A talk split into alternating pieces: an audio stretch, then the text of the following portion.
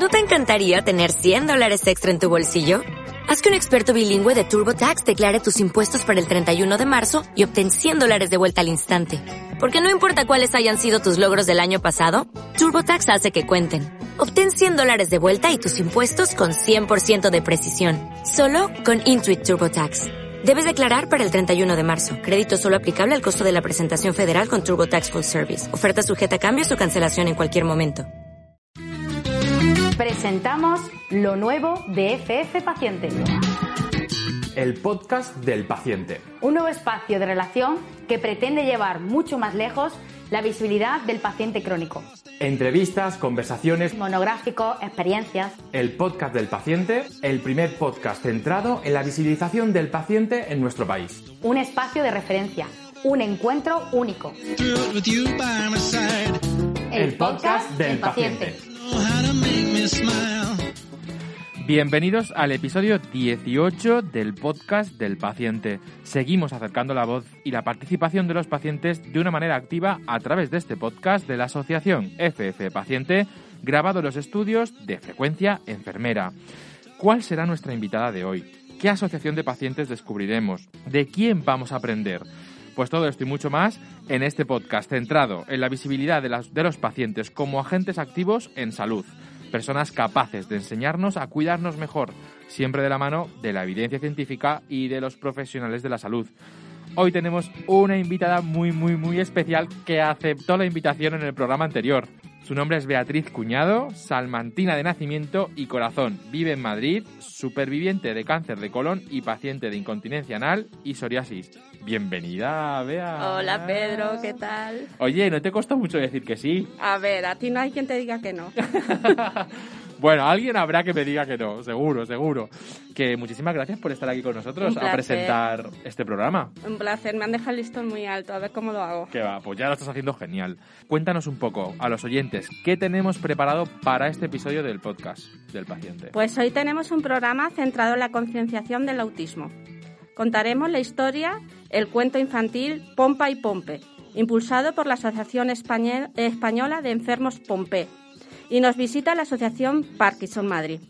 Por último, y no menos importante, una invitada muy especial, Vanessa, blogger, psicóloga y madre, comunicando sobre discapacidad, TEA, enfermedades raras, pacientes, salud, parte de Salud Esfera y ahora en Cronichat. Comenzamos. Muy bien, oye, qué buen resumen del programa, vea, ¿eh? ¿Qué te parece? ¿Cómo lo has bien, hecho? Bien, ¿Has estado cómoda? Bueno, eh, poco a poco iremos arrancando.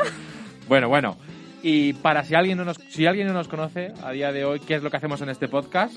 Bueno, yo creo que ya todo el mundo nos conoce, pero vamos a recordarlo. Un podcast pensado en fomentar el aprendizaje entre iguales, descubrir re recursos fiables y con evidencia científica, siempre apostando por la participación activa de los pacientes, como agentes activos de salud. Un espacio para compartir, colaborar y aprender de manera conjunta. ¡Oh, qué bonito! Pues sí, así es, y así es como hacemos las cosas en FF Paciente. Pero bueno, viene la prueba de fuego, Beatriz. Ay, Dios mío. Está nerviosa. Sí. Eh, tenemos es... presión por dos lados. Sí. Uno, porque en el programa anterior Ana José, bueno, dejó el listón alto. Un 8 sí. le dio Irene. Y dos, veremos a ver Irene qué nos dice hoy. Y un 8, yo creo que un 9 y medio. En el, en, el, en el siguiente. Un 9 y medio, ¿verdad? En el segundo. Pero porque ya llevaba dos programas, ya estaba practicando. Pero vea, tú puedes venir dos programas y así pues mejoramos. Bueno, bueno, pues vale, vale. Vamos a ver qué hacemos hoy. Bueno, pues nada, adelante.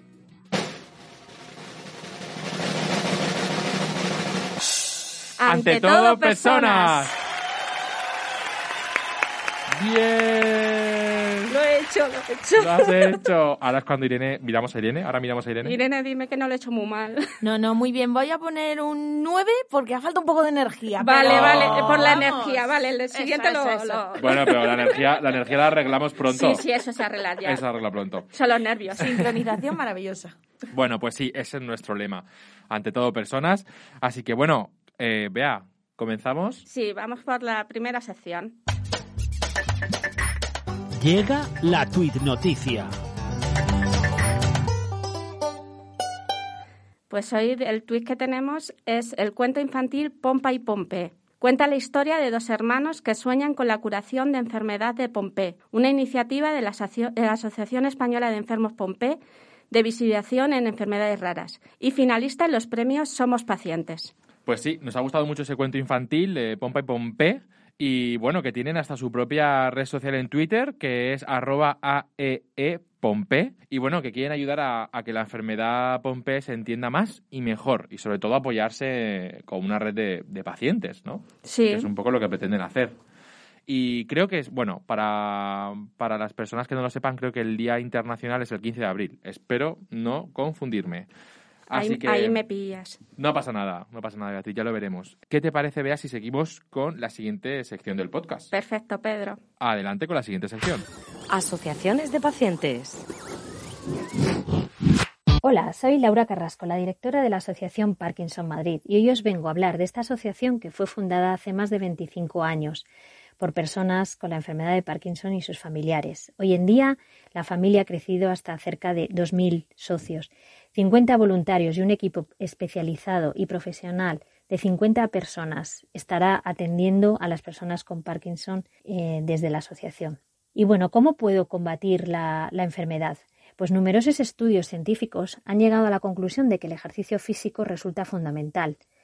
Los neurólogos especialistas recomiendan una combinación de medicación y rehabilitación. Y tanto es así que en estos momentos los neurólogos están dando la voz de alarma porque el confinamiento y la inactividad están produciendo graves empeoramientos en las personas. ¿Y qué puede ofrecer la asociación? Bueno, pues eh, abordar todos estos problemas a través de terapias como la fisioterapia, la logopedia, terapia ocupacional, musicoterapia, tai chi y estimulación cognitiva y, por supuesto, la atención psicológica. Y se hace de manera segura frente a la pandemia sanitaria de tres maneras una en el domicilio, de manera protocolariamente, estrictamente, con un cuidado eh, especial. Y esto evita que las personas tengan que desplazarse eh, en transporte público. Por otro lado, para llegar al centro de salud, me refiero a los centros de rehabilitación, perdón. El centro de rehabilitación sería la otra forma, eh, que serían con grupos reducidos, cumpliendo con los aforos, las distancias y todos los procesos de desinfección requeridos. Y la tercera forma es la telerehabilitación, que se puede hacer desde cualquier parte del mundo, con los mismos profesionales que te atenderían de manera presencial, pues que lo harán a través del, del, móvil, el ordenador y la tablet. A través de la página web podréis encontrar la forma eh, en la que poder eh, enlazar con la telerehabilitación. Y no nos olvidamos de los familiares y los convivientes que también necesitan formación, apoyo emocional y apoyo logístico. Nos encontraréis en la página web parkinsonmadrid.org y en el teléfono 91 4340406 a disposición de todos vosotros. Eh, un saludo muy cordial y que el 2021 nos sonríe a todos. Bueno, muchísimas gracias a la Asociación Parkinson Madrid por participar en este podcast, en este programa y bueno, no olvidaros de su página web www.parkinsonmadrid.org. La verdad es que realizan muchísima actividad. Yo les sigo mucho por redes sociales. Supongo que tú, Beatriz, no sé si te suenan, pero están bastante activos. Tienes que seguirles porque la verdad es que hacen muchas cosas y, están muy bien y, sobre todo que hacen, bueno, tienen muchos recursos para familiares y para las personas que conviven con Parkinson. Así que, bueno, desde aquí mandarles un abrazo enorme. Sí, por supuesto. Y que nada, que lo pondremos en la página web también para cualquier persona que, que quiera tener información adicional sobre ellos. ¿Te parece que sigamos con la siguiente sección? Digo yo, que nos toca la entrevista en profundidad. Sí. Así que bueno, vamos a ver a, a quién llamamos hoy. Llamamos a Vanessa. De verdad tienes tres. Así se llama en las redes sociales. Se presenta como blogger, psicóloga y madre, comunicando sobre la discapacidad, sobre el TEA y las enfermedades raras. Bueno, al final forma parte también de Salud Esfera y también ahora está en el Chronic Chats. Así que bueno, vamos a llamar a vamos a llamar a Vanessa a ver qué nos cuenta. ¿Qué tal? Hola Vanessa, ¿qué tal estás? Hola Vanessa. Bien, bien. ¿Me oís ahora? Sí, te escuchamos perfectamente. Vale. ¿Tú a nosotros? Sí, sí, fenomenal. Muy bien. Oye, muchísimas gracias por tu tiempo y por entrar en el programa del podcast del paciente. Nada, nada, yo encantada, por favor, estás un lujazo. Digo que por fin hablábamos. Sí, yo tenía ganas de hablar con Vanessa. Vanessa fue la primera persona que se interesó en mí y me hizo la primera entrevista, así que para mí es un muy especial.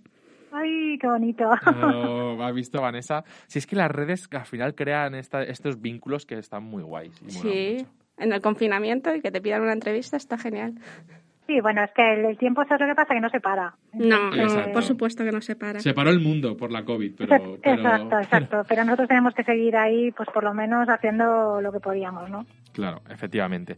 Bueno, Vanessa, cuéntanos un poquito más sobre ti para la gente que aún no te conozca. Uf, pues mira, voy a intentar ser breve, que me cuesta, ¿eh? Nada, tú a tu ritmo. Estás en tu casa, no te preocupes. Pues bueno, yo soy Vanessa, tengo, soy psicóloga, tengo tres hijos, eh, uno de 13 años, Rodrigo, eh, otra, una niña de 11 y un niño de 9.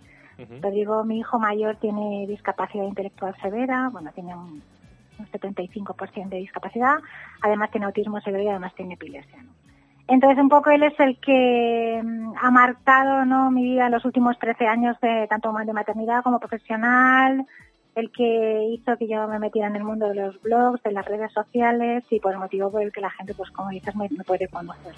Yo ahora mismo estoy involucrada pues en todo lo que son temas de visibilizar y concienciar sobre la realidad de la discapacidad, sobre todo en el seno de las familias, ¿no? Que, que es una, bueno, pues una forma de vivir un poco complicada, no, no es mejor ni peor, es diferente, pero creo que es importante visibilizarla y también pues eh, relacionando la discapacidad con temas de salud, ¿no? Con comunidades de pacientes, etcétera. Así que bueno, eso muy resumidamente es lo que puedo contaros sobre mí. Lo- lo- todo lo que queráis después me lo preguntáis. sin problema. Seguro. Beatriz, ¿qué le quieres preguntar a Vanessa? Pues mira, a mí me gustaría saber, teniendo un niño que tiene tantas mm, patologías, eh, ¿te, ha, te ha influido en la zona, en- a la hora de trabajar? ¿Has podido compaginarlo? Pues mira, no. La, pre- la, la respuesta... La, La es muy sencilla, la ¿no? respuesta la sabíamos, pero...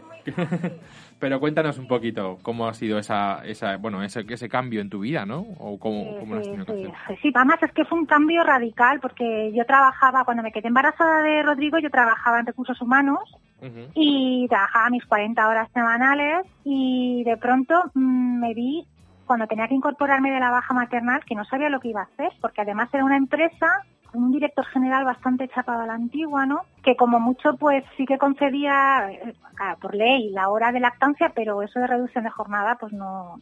Y claro, yo me veía trabajando mañana y tarde con un bebé que eh, allí no había guarderías por la tarde, mi marido pues salía mucho fuera de maniobras, ¿qué hacía yo sola, no? Claro. Entonces llegó un momento que, a, no sé, dos o tres días antes de incorporarme, tuve que llamar a mi director y decirle, oye, mira, Rafa, es que no me puedo incorporar, es que no sé qué voy a hacer con el niño. Entonces esa fue un poco la gran renuncia después de haber estado tanto tiempo para pues para conseguir el trabajo, no de mis sueños, pero sí un trabajo que me acercaba bastante a lo que yo quería hacer. ¿no?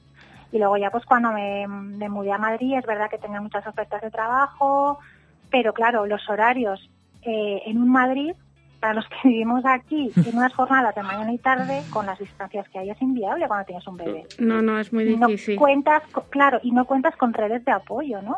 Claro, efectivamente. Y no todo el mundo puede tener un canguro en casa mañana y tarde, que porque eso es una realidad. No. Entonces, claro, era constantemente tener que estar renunciando a ofertas de trabajo. Yo solamente buscaba media jornada, no había. Y ya, pues, paralelamente tuve a mi hija, y ya con dos hijos era imposible. Cada vez que hacía una oferta de trabajo y pasaba la primera criba a la segunda, y, ya se enteraban de que tenía niños, directamente me, me rechazaban, ¿no? Entonces, Fíjate, ¿eh? Como, cu- cuánto nos queda por hacer en el mundo, en el mundo del laboral, eh, sobre todo a la, pues eso, mujer que tiene hijos y A ver si tal, la y es que- COVID con el teletrabajo les enseña a las empresas que, que se puede Bueno, es teletrabajar. Claro, es que yo, yo en una de las veces me enfadé bastante porque una de las entrevistadoras precisamente estaba embarazada, ¿no? Sí. Muy embarazada. Y bueno, yo era, era un puesto para el que yo estaba totalmente cualificada, pero vamos, de lejos, no sé, es que era como, y claro, cuando me dijeron que no me, que no me cogían, eh, ella in- insistió mucho en que si, lo- si el niño se ponía enfermo, ¿qué iba a hacer? Y entonces yo decía, es que tiene un padre también, ¿no? Quiero decir, padre que puede pedirse una baja o que puede cogerse un día. Y aparte, ya dije yo, eso no era relevante para mi trabajo. O sea, yo- nosotras las madres, cualquier mujer, tenemos nuestros recursos, tenemos una serie de competencias. Y además es que la maternidad las agudiza. Es que yo creo que en eso estamos todas de acuerdo, ¿no? O sea, Sí. desarrollas una capacidad de, de multitarea, de, de- de atención, de concentración, de exprimir los recursos, que es que además somos un activo. Somos un activo. Y no, hay directamente una mm, penalización así de cara directa y si es encima con un niño con discapacidad, bueno, pues ya es que es, es muy complicado. O ya vienes de, un, de una empresa en la que bueno, pues esto está integrado, pero cuando te pilla a lo mejor en un cambio, en una mudanza, como me pilló a mí, ¿no? En una ciudad nueva, una ciudad diferente, sin conocer a nadie, es prácticamente imposible. Sí, es muy difícil, pero pero te digo más, o sea, yo, a mí no me ascendieron porque era mujer y estaba en edad de casarme, o sea que con eso te digo todo. pues ya teniendo hijos menos todavía. O sea, a mí me llegaron a preguntar eh, si estaba, estaba casada, pero si tenía intención de tener hijos. y dije que es que eso no era una, una pregunta procedente no. y que, que, no era que no la iba a contestar, ¿no? No, por Eh, supuesto. no, estamos todavía, o sea, hemos avanzado mucho, pero cuando vemos caso por caso nos damos cuenta que que no- no- nos queda todo. Nos queda mucho a Queda las todo. mujeres todavía. Y nos queda todo, pero bueno, tú lanzaste un blog. Cuéntanos un poquito por qué lanzas este blog y qué, qué has conseguido, porque veo que has conseguido que es el mejor blog en dos- solidario en 2015, el de Acción Social en el 16, el de Madresfera en el 16, en el de Familias en el 17. Bueno, bueno, bueno, bueno. Pero es que, Es que claro. sabes que me da mucha vergüenza, te lo juro, Pero si sa- ¿sabes? pues sale muy guay con tu foto, con todos los, con todos los trofeos, como digo yo, con todos los Me da trofeos. mucha vergüenza, pero sí, bueno, es que lo del blog fue, fue, fue muy gracioso. Y te digo gracioso porque yo no consumía blogs, Ujú. yo no leía blogs de maternidad ninguno, ¿no? Y de repente, pues, estaba mi, era un momento muy, estaba pasando un momento muy complicado a nivel personal porque mi marido estaba destinado en, en Bruselas, ocho meses estuvo y estaba con los tres niños pequeña, pequeños, en casa sola. Pues imagínate, ¿no? Cómo estabas. Y, mm, y un día, pues una amiga me mandó el enlace de, un post, de un blog, me dijo, oye, esta es mi cuñada, por favor, a ver si te lo lees, que acaba de empezar con un blog y era una chica que tenía cuatro hijos. Y yo cuando lo leí dije, madre mía, pues esta es mi vida, esta soy yo. ¿Y por qué no escribo yo también un blog? De estos, no debe ser muy difícil, total, para mí, ¿sabes? Un, poco para recoger, pues bueno, mi experiencia, mis anécdotas, pero para mí. Y entonces, pues cogí internet y puse a abrir un blog y ya, y ya está, y así empecé con bloggers, un blog para mí, que después abría a mi cuñada, después abría a, los, a las madres del cole, hasta que me animaron a hacerlo en abierto, y ya no sé qué pasó. ¿Y, y qué, te, qué, qué Ya. te, qué te ha aportado Lo que pasó es que A a- a- me abrí pues eh, la, la página de Facebook y mm, pasé de hablar de familias numerosas y de anécdotas a de repente un día pues contar que tenía un hijo con discapacidad y pues fue un post algo más íntimo y resulta que la respuesta fue brutal. Me- Pero eso, Fue eso, eso es no lo me que la quería esperaba preguntar. para nada. Claro, eso es lo que yo quería Eh, pues de preguntar. madre diciendo que gracias por compartir esa realidad, que había dicho lo que muchas no se atrevían, que se sentían súper identificadas y a partir de ahí pues yo vi que había una necesidad de desahogo, de, de encontrar eh, puntos en común, ¿no? Con, con tantas madres y padres que tienen hijos con discapacidad que muchos pues la verdad es que mm, no compartimos estas cosas con nuestro entorno, fíjate. Que eso se ha hablado muchas veces, también pasa con las comunidades de pacientes, ¿no? O sea, te resulta más sencillo hablar de, de, de lo que te está sucediendo pero por la simple razón de que el otro te va a comprender mejor, ¿no? O sea, Eh, ya no hay un, no hay un paternalismo, ¿no? ¿Verdad? Están pasando por lo mismo que tú y es un poco más fácil, es más fácil que te comprendan. Y eso es lo que pasó con tantos padres y madres. Yo cada vez pues fui abriéndome más, fui exponiéndome más a nivel emocional y, y cada vez había más gente que contactaba y bueno, pues ya está. Y eso fue, y eso fue lo que pasó hasta hoy. De esto pasado, pues, empecé en el 2014, pues seis años. Ya. Vanessa, una cosita. eh, ¿Qué te ha aportado a ti? Es decir, dar este paso, sí, dar este paso de contar algo tan personal, ¿no? Eh, y tan, tan, tan personal y tan íntimo de una familia, ¿no? Pero ¿qué te ha aportado a ti y a tu familia en cuanto al afrontamiento del día a día? Es decir, ¿te ha servido para algo, te ha servido para algo este tiempo que tú dedicas en redes y en, bueno, en tu blog? Me ha aportado mucho porque mm, he, he podido verbalizar muchas cosas que sentía, ¿sabes? Y, y que me estaba guardando. Y, mm, y bueno, pues mm, no sé, yo creo que de alguna forma me negaba, ¿no? Me negaba a admitir y el poder escribirle, el poder escribirlas me resultaba muchísimo más fácil que decirlas en voz alta. Y cuando alguien escribía para, pues para, no sé, desahogarme, desahogarse o, o, o que le contara cómo lo había superado yo, cuando a lo mejor yo estaba todavía en ese proceso de, de aceptación que tú me estás comentando, ¿no?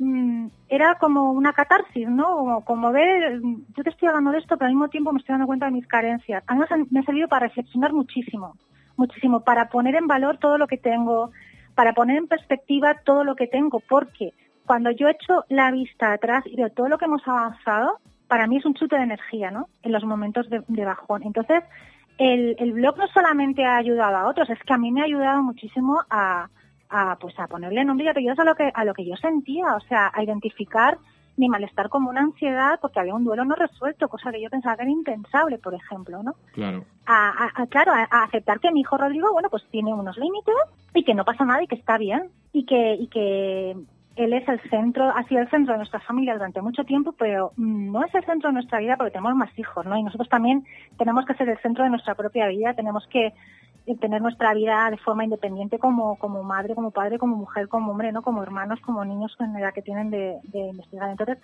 nos ha enriquecido mucho como familia mm, también por extensión. Yo, yo creo que, vamos, a mí me ha aportado más de lo que yo he dado sin duda. Vanessa, eh, ¿y el resto de tus hijos cómo llevan que su hermano tenga una discapacidad? Muy bien, mira, eh, mi hija se lleva solamente 16 meses. Y entonces prácticamente se han criado como dos gemelos. Ah. O sea, iban en carro gemelar porque Rodrigo pues eh, no, no andaba bien, iban a la misma guardería, dormían en la misma habitación. Ha sido un crecimiento pues prácticamente paralelo, iban todas partes juntos. Cuando nació el pequeño, la, la, la mediana eh, me ayudaba mucho porque es una niña que ha tenido que madurar a, a la fuerza, ¿no? O sea, ha habido momentos en los que normalmente tú tienes que darle una atención y no podíamos hacerla porque teníamos que hacer terapia con su, con su hermano, ¿no?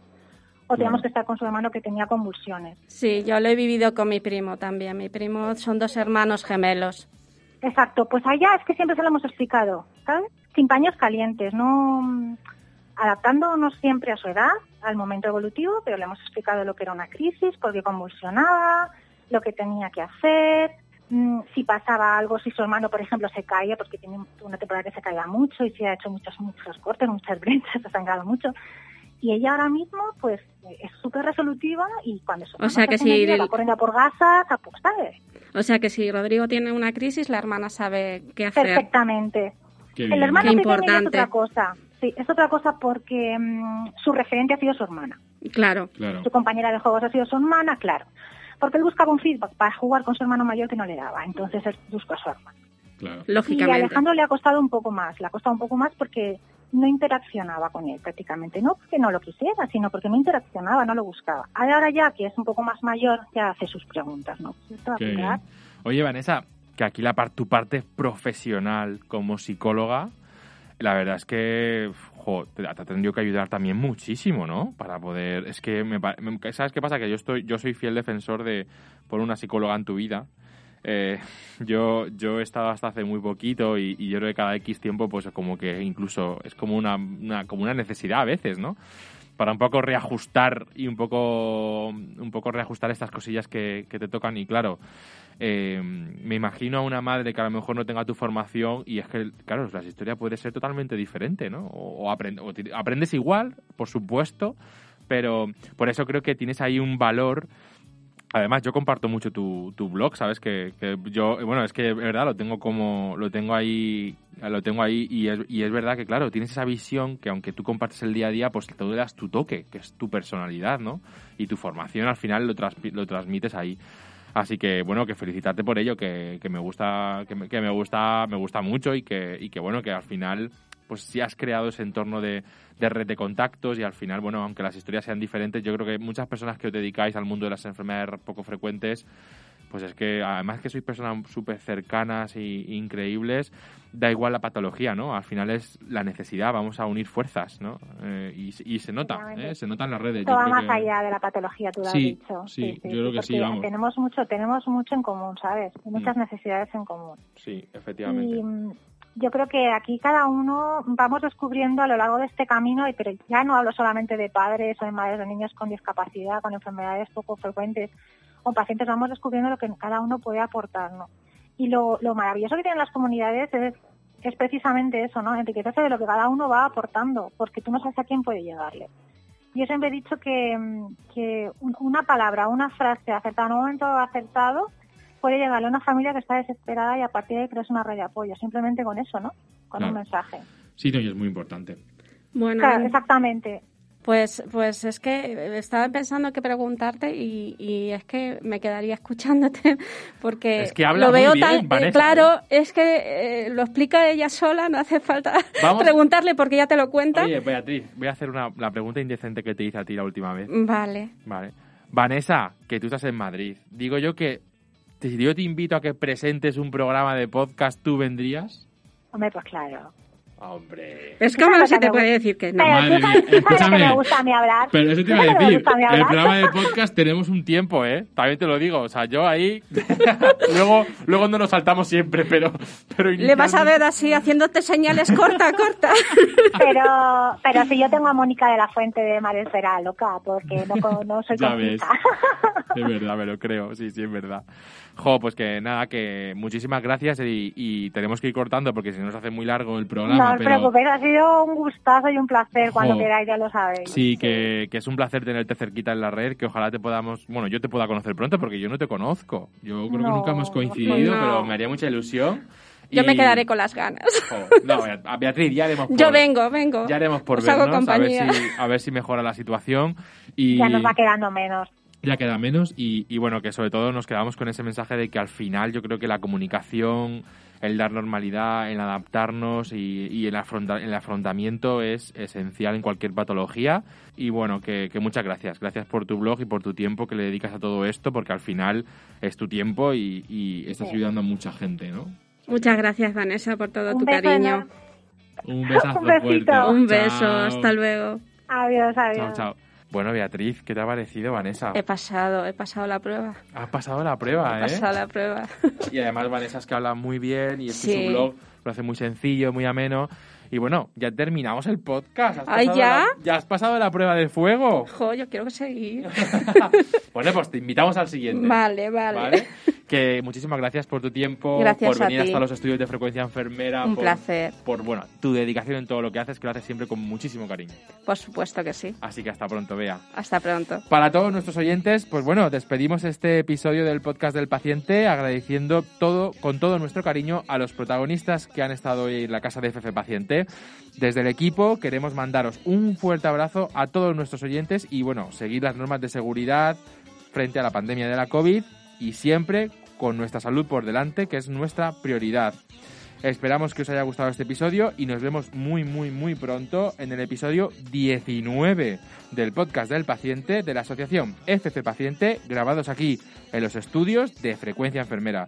Que nada, que es que os queremos. Que hasta pronto y hasta el siguiente episodio.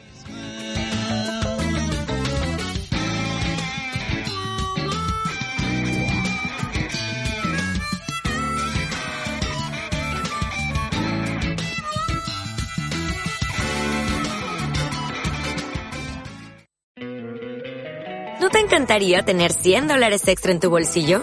Haz que un experto bilingüe de TurboTax declare tus impuestos para el 31 de marzo y obtén 100 dólares de vuelta al instante. Porque no importa cuáles hayan sido tus logros del año pasado, TurboTax hace que cuenten. Obtén 100 dólares de vuelta y tus impuestos con 100% de precisión. Solo con Intuit TurboTax.